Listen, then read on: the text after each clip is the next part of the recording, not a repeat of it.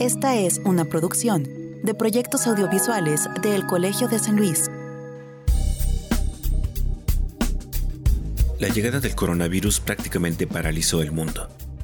Casi toda la actividad humana tuvo que entrar en pausa para tratar de impedir que el SARS-CoV-2 se propagara globalmente como finalmente sucedió. Esta parálisis no solo afectó la actividad económica, lo hizo también con la actividad académica y científica.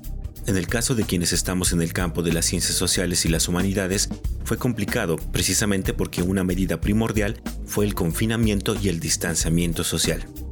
Esto planteó serios retos para quienes, por ejemplo, desde la antropología, tuvieron que suspender su trabajo de campo. Mismo caso para los historiadores, quienes tuvieron que parar ante el cierre temporal de los archivos históricos, públicos y privados.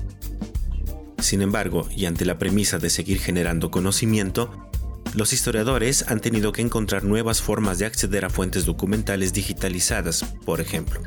Una tendencia que ya tiene años pero que al parecer y ante la necesidad del cierre de archivos comienza a consolidarse. Esto nos lleva a la inevitable pregunta de si la pandemia de COVID-19, la segunda del siglo XXI, marcará también un parteaguas en la generación y acceso a fuentes documentales para el ejercicio de la historia. Y ahora que, por ejemplo, hemos hecho todos de las redes sociales el espacio donde registramos la cotidianeidad, también cabe preguntarse si en estas plataformas estará el futuro de la información que usarán las próximas generaciones de historiadores. Hoy en Entre Voces hablaremos sobre este tema con el presidente del Colegio de San Luis, David Vázquez Salguero quien compartirá algunas reflexiones sobre la forma en que la pandemia podría cambiar el ejercicio historiográfico. Proyectos audiovisuales del Colegio de San Luis y Radio Universidad. Abren un canal para comunicar el impacto de las ciencias sociales y las humanidades en San Luis Potosí y el país. De lo local a lo global, de lo pasado a lo futuro. Ya comienza Entre Voces.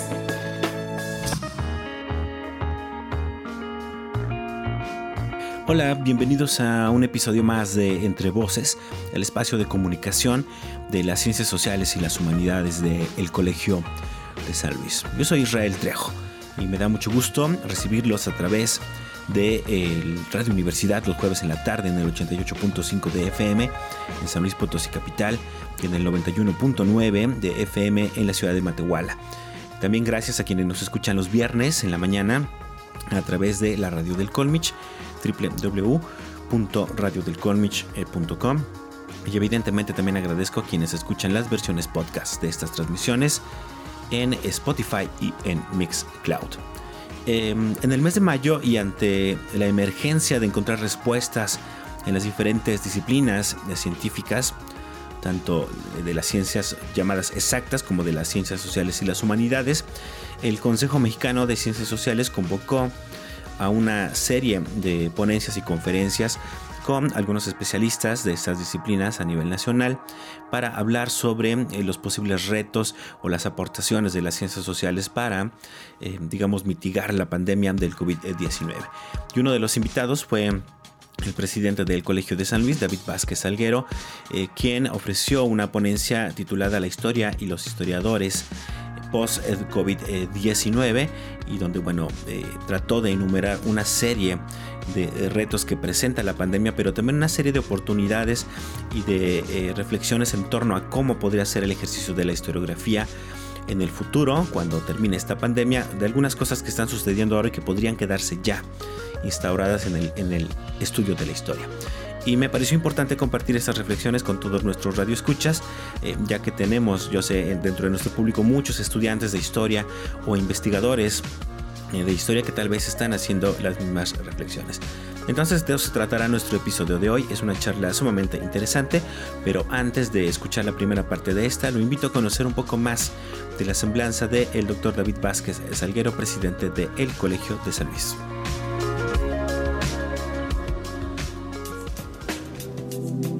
David Vázquez Salguero. Es doctor en Historia por la Facultad de Filosofía y Letras de la UNAM, miembro del Sistema Nacional de Investigadores. Sus temas de interés son los estudios del territorio, la historia social y de las instituciones, el rescate del patrimonio documental y la divulgación de la ciencia. Ha publicado libros, discos interactivos, artículos en revistas y capítulos de libros. Acreedor al premio Francisco Javier Clavijero en Historia en los premios anuales INA 2004. Desarrolló una plataforma digital para la integración y difusión del patrimonio documental, en donde reúne acervos públicos y privados consistentes en mapas, documentos, fotografía y carteles, entre otros. De 2013 a 2017, fue director de la revista del Colegio de San Luis, que se especializa en ciencias sociales y humanidades. En dicho periodo, presidió el consejo editorial en la misma institución. Desde febrero del 2017, es el presidente del Colegio de San Luis.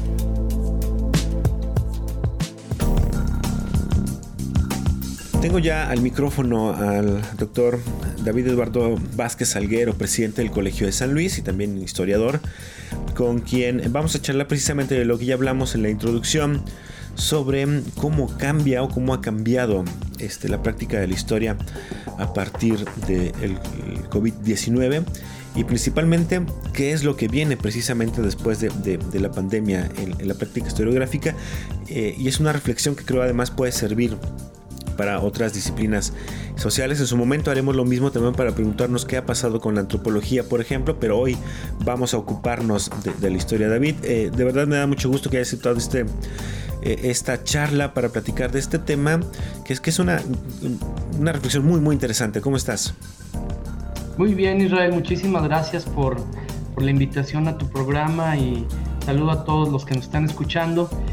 Pues sí, fíjate que han sido meses de, reflexión, de adaptación y aún no, no, hemos podido detener esa reflexión. Yo creo que no, al contrario, se ha hecho cada vez más compleja, pero también tenemos pues ya con el panorama más claro ciertas certezas, fíjate. Claro, pero sí, sí estaría eh, bueno tal vez que, que para nuestro radio un poco para, para ir poniendo en contexto lo que vamos a platicar durante la entrevista, eh, que nos contaras tú como historiador qué cambió eh, al momento en que se declaró este encierro al, al cual nos, nos, vimos forzados por eh, la propagación del virus del COVID-19. Para los historiadores, ¿cómo fue este cambio? ¿Cómo lo recibieron en, un primer momento, digamos, a inicios de, este año y sobre todo un momento donde no pensábamos que se iba a prolongar tanto, ¿no?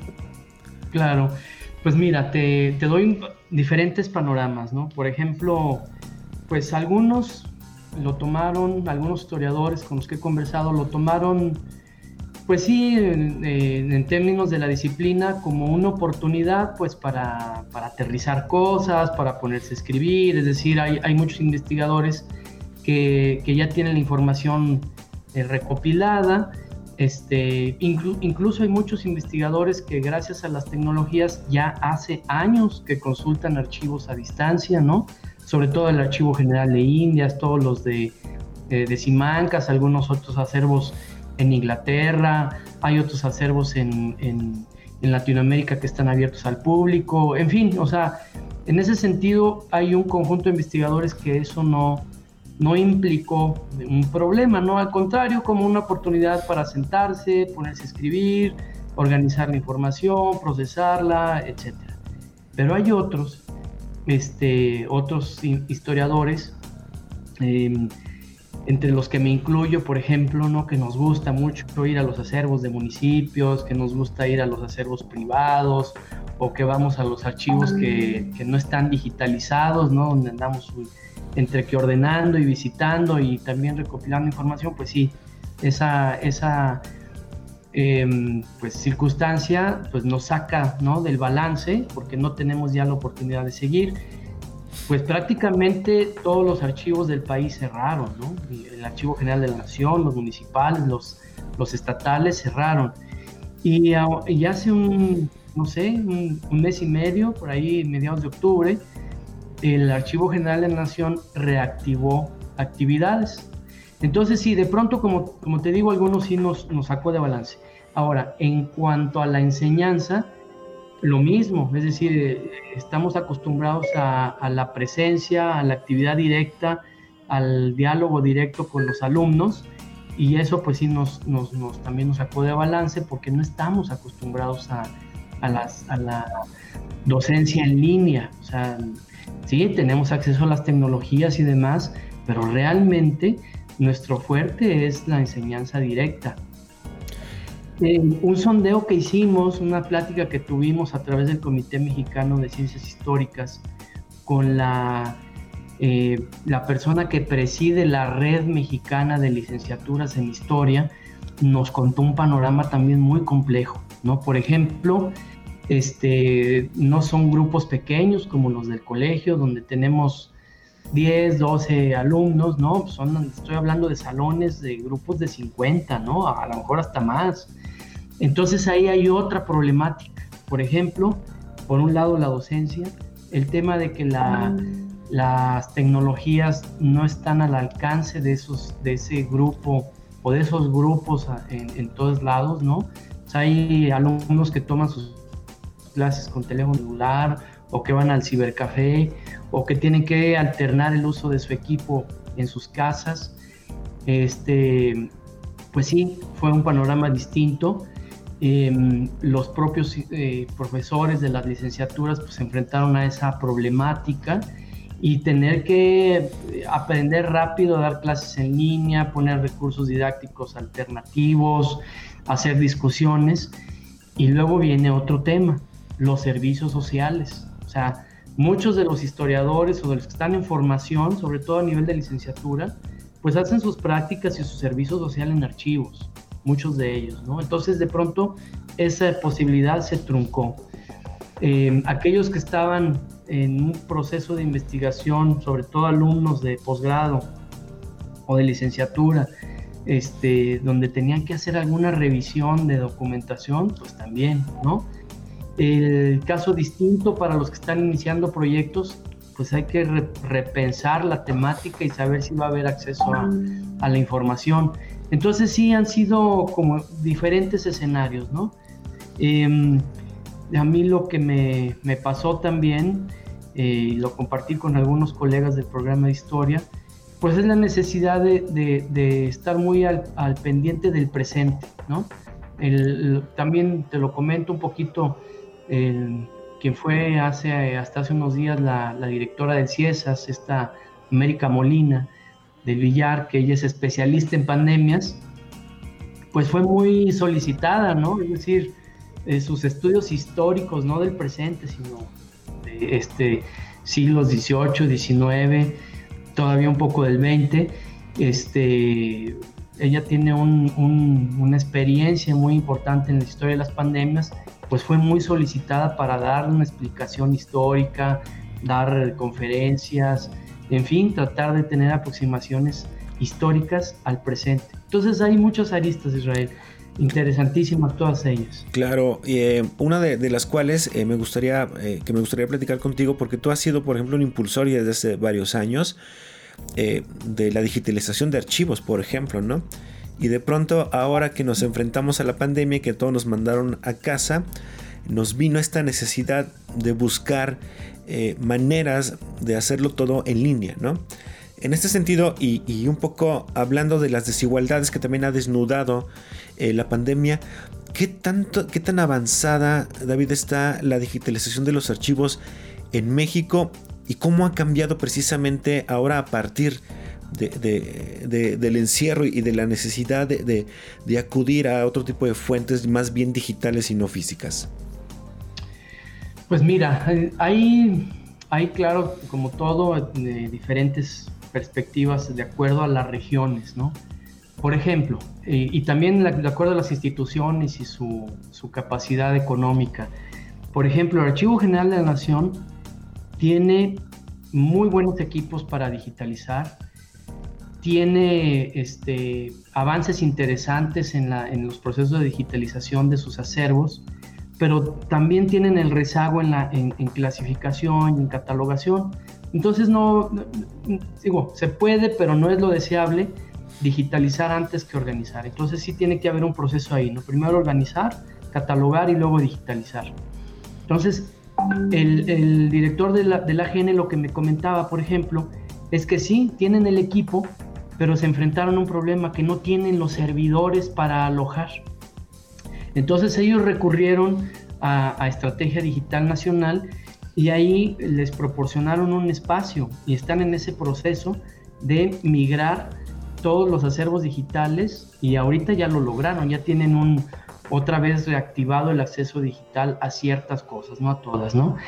También esto coincide con algo interesante, recordarás el, programa de, memoria histórica, ¿no? Que impulsa, se impulsa desde la Presidencia de la República.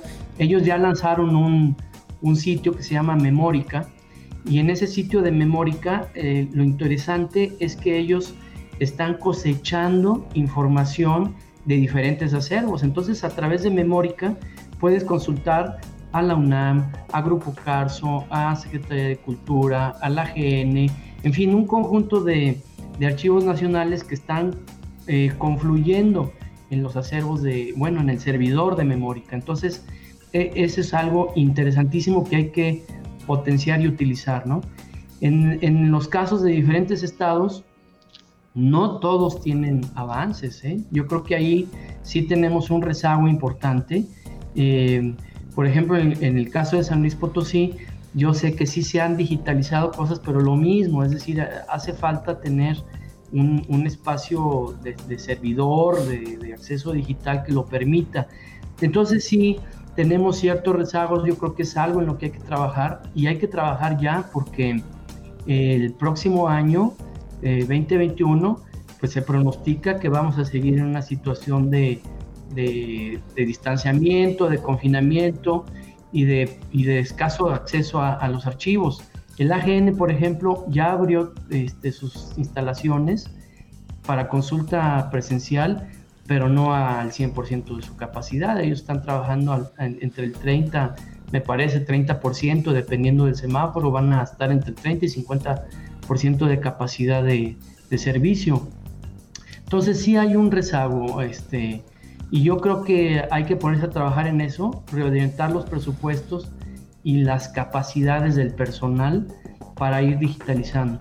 Ahora, yo creo que para hacer para optimizar recursos y tiempo, tampoco hay que digitalizar todo de un jalón. O sea, yo siento que, que hay que trabajar como con demanda, ¿no? oferta-demanda un poquito, ¿no? O sea, si, si los historiadores nos vinculamos más con los archivos y les decimos qué se está, qué se está consultando, qué es lo que queremos consultar, eh, también los archivos pueden orientar su, su agenda de trabajo.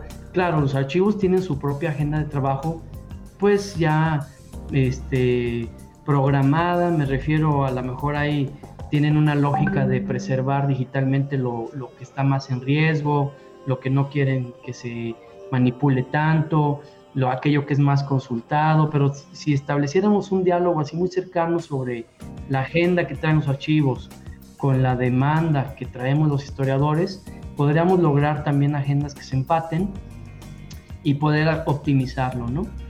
Eh, creo yo que ahí es algo que en lo que hay que trabajar el próximo año y estamos pensando en impulsar un, foro, unas, eh, estas jornadas de archivos que hacemos, eh, atendiendo a esto, a la consulta en línea y, también para saber qué, este, qué acciones se pueden tomar en, ese sentido, fíjate.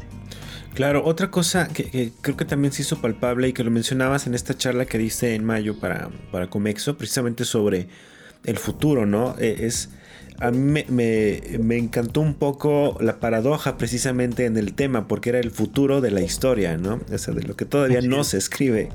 Este, desde hace algunos años eh, se han venido eh, vivimos ya en un mundo digital, ahorita ya es un hecho, ¿no? Todos estamos pegados al teléfono buena parte de nuestro tiempo todo lo leemos, lo consultamos por parte del teléfono. Y ya tiene años que, muchas cosas surgen, emergen precisamente ya en el mundo digital.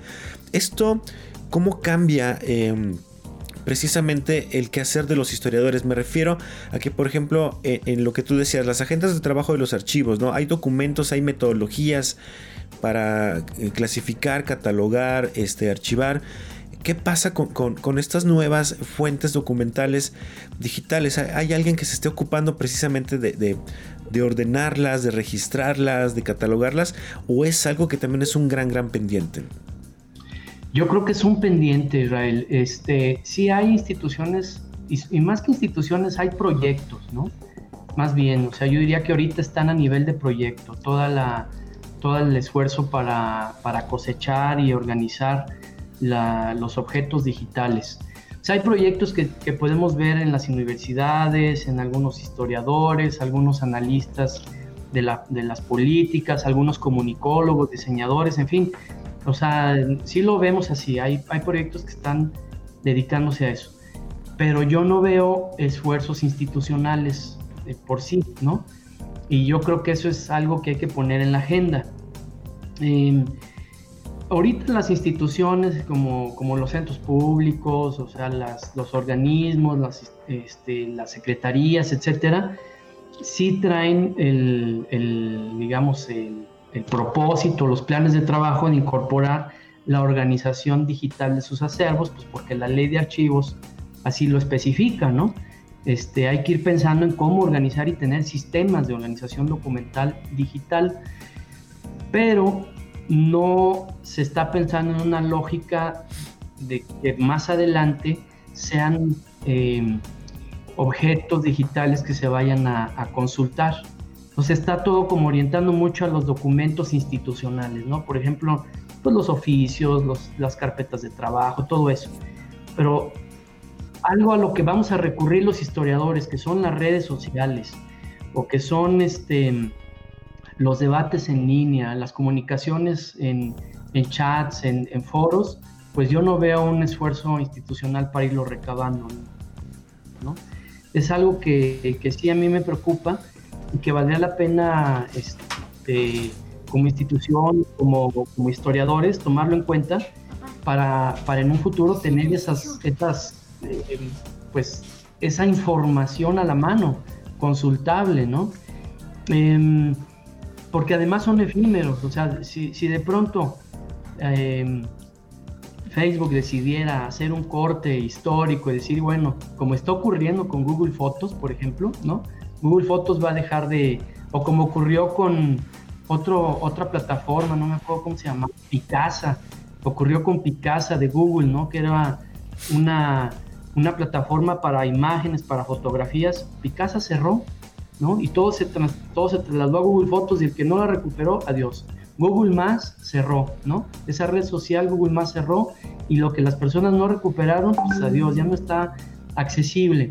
Entonces sí yo creo que como historiadores tenemos que ir encontrando la forma de, de acceder a esa información, este, sistematizarla, ¿no? Insistía, si ahorita Facebook o Twitter o lo vi un poquito el riesgo con TikTok, ¿no? De que TikTok cerrara en Estados Unidos, este, muchas formas de, comunicación y de registro se iban a perder. Entonces sí hay que, hay que, hay que ver cómo como instituciones hacer esas, esa recuperación de imágenes, ¿no? De memes, de, de chats, en fin, todo eso, ¿no? Em, yo he tratado de, de, llevar a nivel de proyecto ahorita un banco de memes sobre COVID, así muy específico, ¿no? Este, para ver de qué se están riendo los, los, pues, la población en general en relación al, a la enfermedad del COVID. Em, es que el meme ha resultado ser un ejercicio de síntesis maravilloso, ¿no? claro, porque además con, con pocas palabras, con, con el elementos gráficos mínimos, puedes ir dando cuenta de, cómo ha, evolucionado la problemática, ¿no? Cuando digo evolucionado me refiero a cómo se ha transformado el, foco de atención, ¿no? Haciendo, por ejemplo, un recuento tan solo de COVID, este, pues no sé, ¿te acuerdas de, del uso de los cubrebocas, de cómo iba a ser la vida con los cubrebocas, este, eh, de que si te lo pones al revés, al derecho, y luego vino el tema de cuando fue la escasez de, cerveza, de cuando la gente salió a hacer la compra de pánico de, papel de baño, y luego de cuando los negritos estaban cargando féretros, en fin, o sea, hay un conjunto de cosas. Y luego fue lo de la educación a distancia y que las graduaciones, en fin, o sea, hay un conjunto de cosas. Yo recuerdo que ahí por agosto se estaba la gente, Mm, perdón la, expresión, pero pitorreando de, si llegamos a Navidad, ¿no? Pues ya estamos bien cerca de Navidad. o sea, que sonaba está ya aquí, o sea, unos días. en fin, o sea, Y hay, hay una serie de temáticas que tan solo recogiendo ese objeto digital y recuperándolo y organizándolo, pues hay un recuento cronológico con cortes de hechos sociales bien interesantes para, para revisar, ¿no? Y yo le, lo comentaba con, con, Claudia Carranza, nuestra secretaria académica, de esta idea que traía de, de hacer ese proyectito de, de, recuperarlos. Ella me decía, es interesante David, este, sí hacerlo, dice, pero hay que alarmarse cuando ese banco de, de memes deje de tener este, recursos, ¿no? Cuando ya la gente diga, ah, caray, ya no me puedo reír de esto, claro. Pues yo no sé, Israel, pero han pasado más de ocho meses y la gente se sigue riendo, pero también encontrando una salida, ¿no? Una salida de, la, tragedia que estamos viviendo. Sí, es una, y eso hay que registrar. Una suerte de válvula de escape. Y ahora que, has mencionado todo esto de los memes, que viene un poco eh, eh, por la coyuntura de lo, de lo demás que habíamos hablado de los archivos, eh, creo que sería importante hablar ahorita que regresemos de nuestra, de nuestra primera pausa. Vamos a tener que hacer ya el primer corte.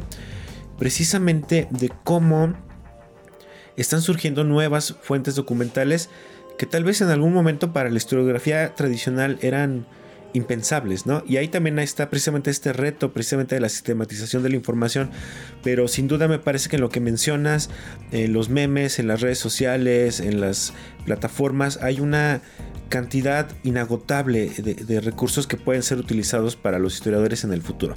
Pero de eso hablaremos eh, regresando a nuestra primera pausa. Le recuerdo que estamos charlando con David Vázquez Salguero, presidente del Colegio de San Luis, pues sobre qué va a pasar con la historia y los historiadores cuando esto pase, que esperamos sea pronto, este, la pandemia, eh, post-COVID-19. No se vaya, estamos en Entre Voces, el espacio de comunicación de las ciencias sociales y las humanidades del el Colegio de San Luis.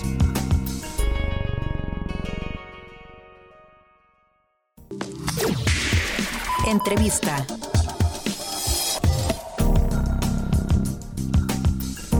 Ya estamos de regreso en Entre Voces, el espacio de comunicación de las ciencias sociales y las humanidades del Colegio de San Luis. Muchas gracias por seguir con nosotros.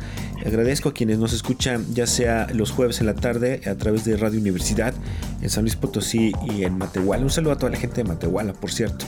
Eh, también agradezco a quienes nos escuchan en la radio del Conmich los viernes por la mañana y también a quienes eh, ya escuchan estas entrevistas en la versión podcast que tenemos alojados en nuestras dos plataformas, en Spotify y en Mixcloud.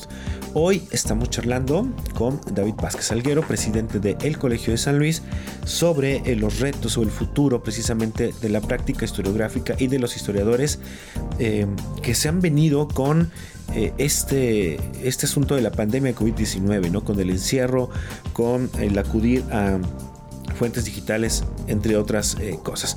Pero bueno, David, ya, ya que más o menos platicamos de, cuál fue el panorama en los primeros meses de la pandemia, cuáles son los retos y las desigualdades o los pendientes que quedaron de, pronto desnudos al momento de, de, tener que meternos todos a nuestra casa y que cambiara básicamente la, la dinámica social en todo el mundo.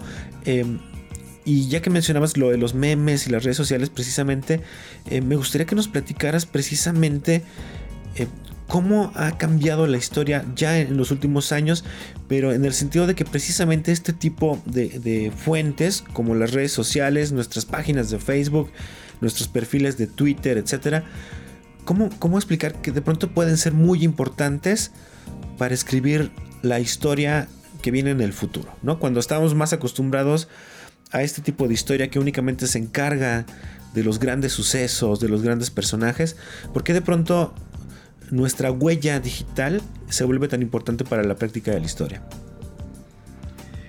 Fíjate Israel que eh, sí hay que estar muy pendientes de eso que mencionas, ¿no? Porque el presente que estamos viviendo es, yo siento que pues tiene sus paradojas, ¿no? Una es precisamente, estamos en la época de la, del, de la mayor eh, tecnología, del mayor avance tecnológico, ¿no? O sea, comparando inicios del siglo XX con inicios del siglo XXI, hay, un, hay una diferencia tremenda.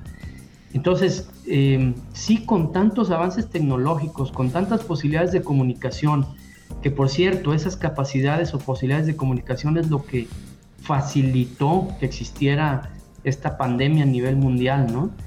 Em, esa, esa condición también trae, como tú dices, ah, saca al desnudo todas esas desigualdades. Yo, hay muchas, pero yo quisiera ponerlas de dos, ¿no? Hacer el énfasis en dos. Una es, evidentemente, el acceso a la salud, ¿no? Es decir, aquí nos estamos dando cuenta cómo hay personas que, que tienen mejor acceso a la salud o que llevan una vida saludable por su condición socioeconómica, ¿no? Es decir, se alimenta mejor, recibe la mejor atención en, en, los hospitales, este, tiene acceso a, servicios privados que generalmente son mejores que los públicos, tienen acceso a, tendrán acceso a comprar la vacuna, etcétera, ¿no? O sea, y hay gente que pues no tiene eh, posibilidades ni siquiera para trasladarse a un hospital, por ejemplo, ¿no? En caso de gravedad. Y por otro lado, el, tema de la educación. O sea, yo creo que esos son los las dos grandes elementos que, esta pandemia nos pone así de relieve. Gente que tiene acceso a la educación, que tiene, que, tiene posibilidades de tomar sus clases a diario, que puede interactuar con sus profesores y al contrario, jóvenes, sobre todo niños de educación básica, que no tienen acceso ni siquiera a un teléfono celular, o a una televisión, como están este, distribuyéndose la educación ahora o impartiéndose la educación ahora. Y ahí vamos a tener efectivamente una generación marcada por esa desigualdad con mayor acento. Es decir, esta generación 2020-2021 es muy probable que se distinga por esa gran desigualdad. O sea, estamos teniendo también, por efectos de esa desigualdad a la salud, muchos, muchos eh, niños huérfanos, ¿no? Jóvenes huérfanos. O sea, vamos a tener en un futuro eh, eh, esas, esas problemáticas a nivel familiar, ¿no? Y por otro lado, no solo niños huérfanos, sino niños que no tuvieron acceso a la educación por muchos meses. Ahí vamos a tener un problema muy grave como sociedad. Y claro que hay que tener un compromiso y saberlo afrontar también, ¿no? Cómo apoyar a esa generación para que para que recupere su salud y para que recupere la educación. Y los historiadores en ese sentido sí tenemos que estar muy alertas en varios, en, varios aspectos. Primero, los que se dedican a hacer historia de siglo XX, siglo XIX y, hacia atrás, pues poder em, hacer una historia muy reflexiva, que, que no solamente eh, se quede en, los hechos históricos de ese pasado, sino también darle un sentido a lo que está ocurriendo en el presente. Yo creo que eso es importante. También eh, tener ahorita la, perspectiva, la visión de futuro de que no vamos a poder acceder a, archivos en varios meses. O sea, yo creo que el año que entra va a ser muy parecido, si no es que peor en cuanto a las restricciones de movilidad. Entonces ahí los historiadores sí tenemos que... Em, tratar de buscar información en línea y eso quiere decir o eso implicará que nuestras temáticas sean lo suficientemente abiertas, pero también lo suficientemente aterrizadas en nuestros ámbitos regionales y locales, ¿no? Es decir, hay que, hay que tener esa perspectiva de historia comparada o de historia un poquito más em, mm, universal en el sentido de, de abierta a otras regiones, ¿no? Este, nuestros alumnos, por ejemplo, que están en, que son extranjeros y que vienen a, a, México, que van a estar estudiando en nuestros posgrados, pues van a tener que hacer ese tipo de historias, por ejemplo, ¿no? Pero también yo creo nuestros planes de trabajo, y un poco lo, veo en mi caso, yo este año concluyo mi proyecto de investigación y entonces hay que ver hacia el futuro qué, proyectos abrir, ¿no? Entonces yo digo, no, hay que tener en perspectiva que no vamos a poder comprometer la visita a archivos el año que entra. O sea, hay que visualizar consultas de archivos este, o incluso este, repensar la teoría y la metodología de la historia. Yo creo que ese sería un buen momento para reflexionar sobre aproximaciones teóricas metodológicas para el futuro de la historia. Y sí impulsar en nuestros alumnos pues esa visión, no, insisto, no presentista, pero sí con compromiso en el presente, ¿no? Es decir, elegir temáticas y posibilidades de consultas de, de información con esa visión de lo que está aconteciendo en el presente y tratar de encontrar explicaciones también desde el pasado. Yo creo que sí sería muy importante insistir mucho en esa visión teórica metodológica, ¿no? Has, mencionado... Final de cuentas... Sí, adelante, adelante.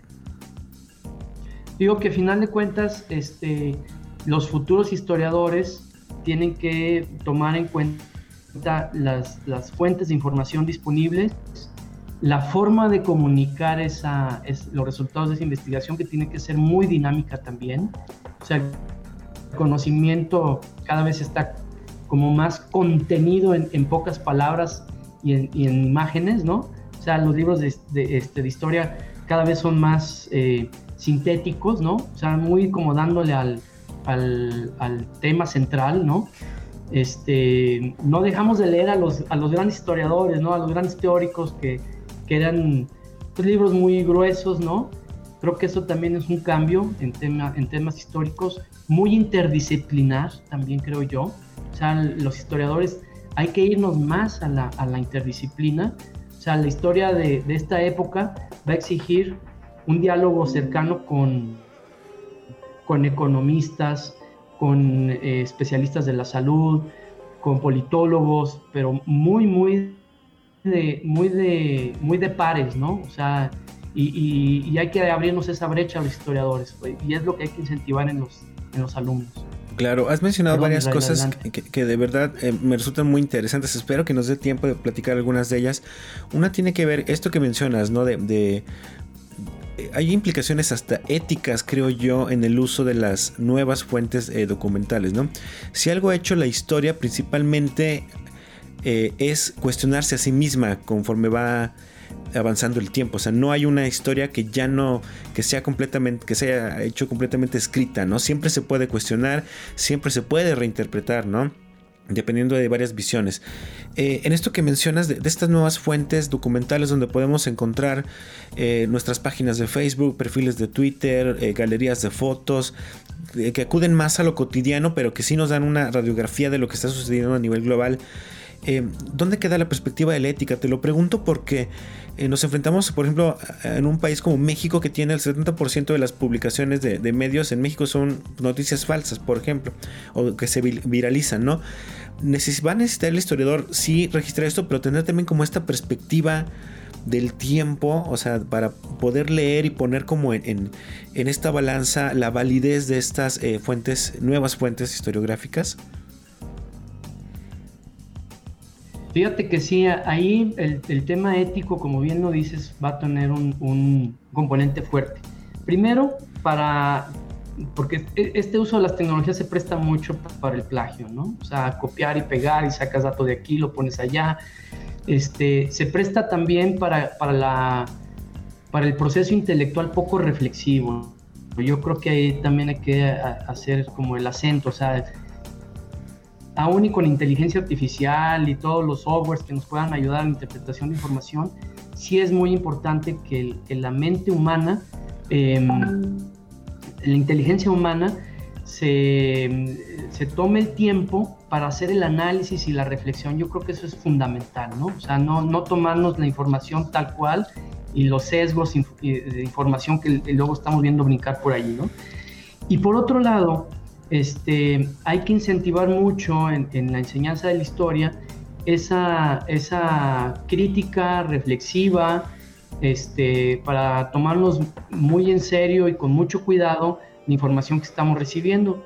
Te pongo un ejemplo, ¿no? Eh, eh que, lo vi, aunque yo no soy este, así como muy, conocedor del fútbol, pero fíjate que eh, la reciente muerte de Maradona, pues hizo todo un movimiento a nivel mundial, o sea, hay, que registrar también eso, ¿no? Eh, hubo posicionamiento sobre los funerales, por ejemplo, a, mí lo que, me, llama la atención en términos deportivos es el automovilismo. Se comparó mucho el funeral de Ayrton Senna en Brasil con el funeral de, de Maradona en Argentina, ¿no? Eso por un lado. Luego, todo el conjunto de opiniones políticas, eh, deportivas en torno a la figura de Maradona. Eh, muy criticado también el caso de, este empleado funerario que se tomó una selfie con el, con el cuerpo del futbolista, ¿no? Y que él mismo se entregó a la policía.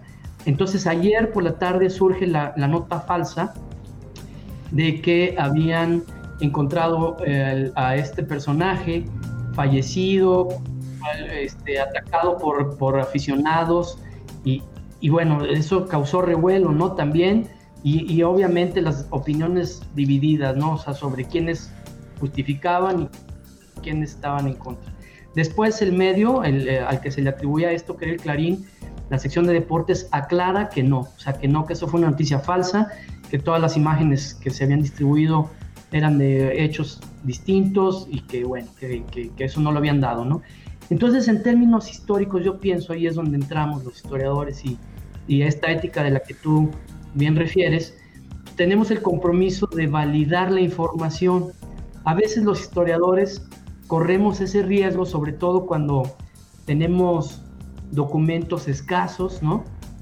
Este, ahí ha entrado mucho el tema de la microhistoria a la, a la, a la italiana, ¿no? Donde con pocos documentos, em, casos así muy particulares, se puede hacer una interpretación amplia sobre la cosmovisión de una sociedad y, se corre un riesgo, evidentemente, hay que ser muy eruditos y tener muchos elementos para hacer ese tipo de interpretaciones.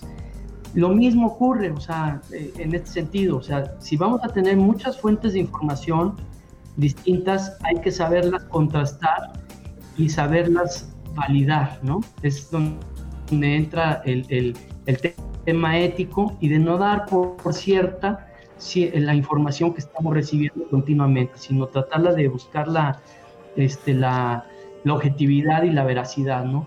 Y eso es algo que hay que incentivar mucho hay eh, esta discusión que, que, ahorita estamos teniendo, Israel, esta conversación, la he tenido con otros historiadores y me dicen, a ver, pero acuérdate que la historia, eh, para hacerla así eh, válida, hay que remitirnos no a la, a la, historia presente de 40, 30 años hacia atrás, ¿no? Del presente.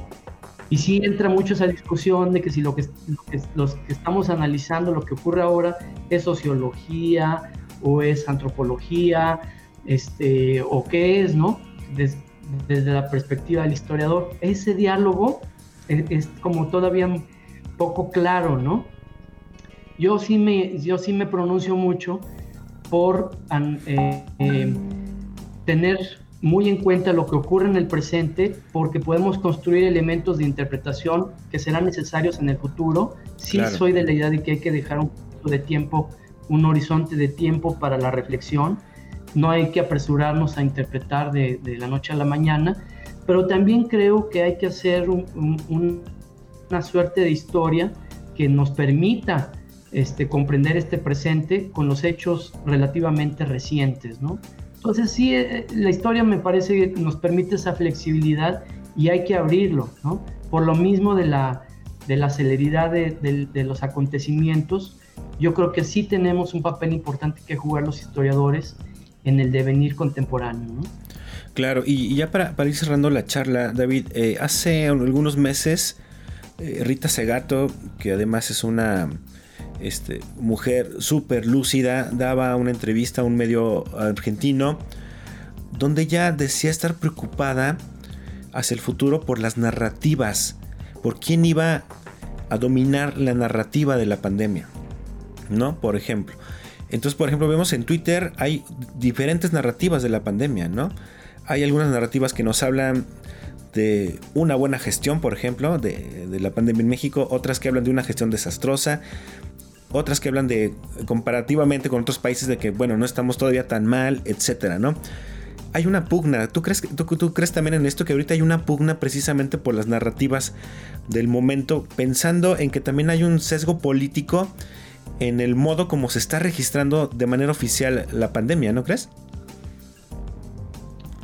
Sí, desde luego que sí, Israel, y hay muchos elementos, digo, tan solo si partimos de, que existe a nivel mundial es la Organización Mundial de la Salud, ¿no? Allí ya hay un, hay un componente eh, político internacional, ¿no? Hay un elemento importante, ¿no? O sea, tenemos esa figura de la OMS como la máxima autoridad mundial, donde eh, son muy cuidados los, comunicados, donde todo lo que digan pues va a tener un efecto importante y evidentemente los estados nacionales que, que le hacen caso o no le hacen caso tiene impacto a nivel local y regional, ¿no? En cada país. Yo creo que eso por un lado.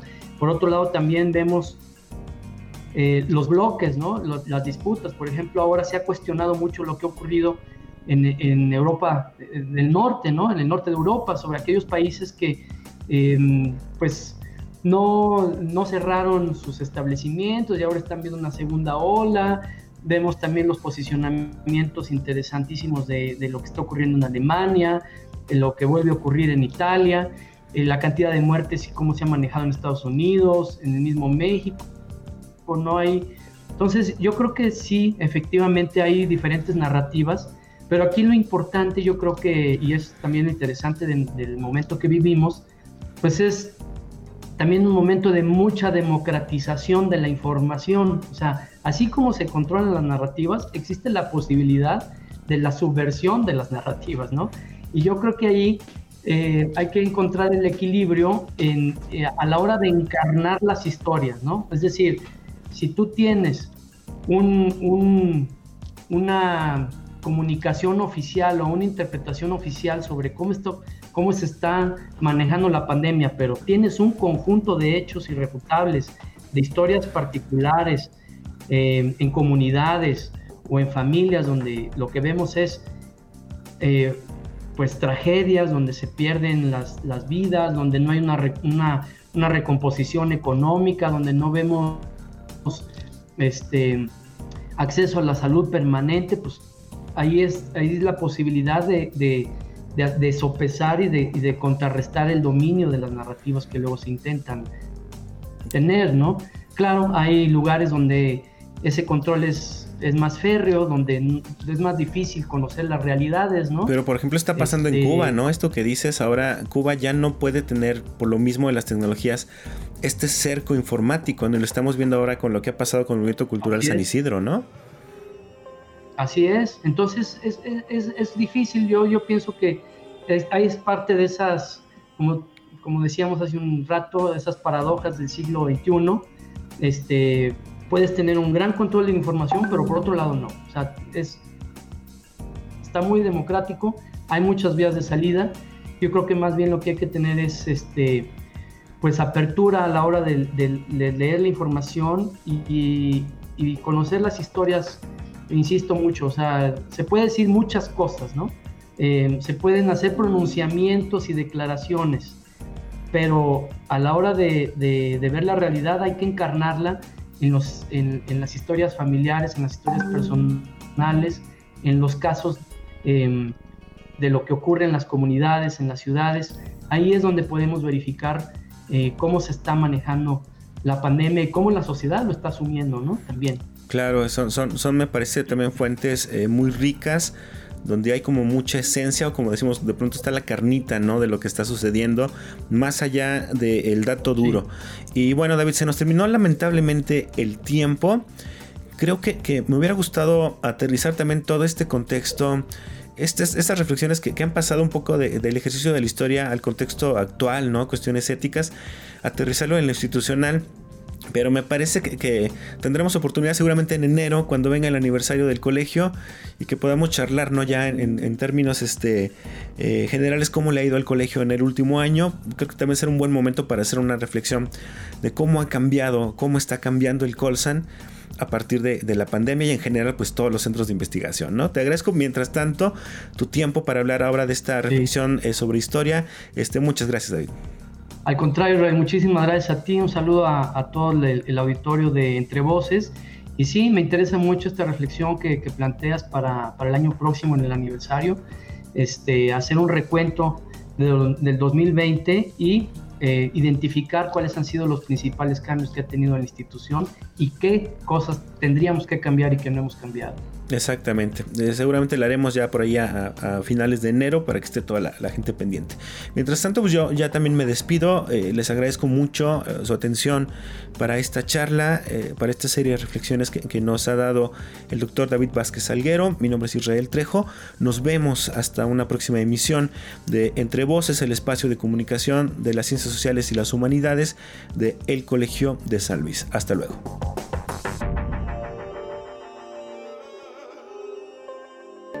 Proyectos audiovisuales del Colegio de San Luis y Radio Universidad.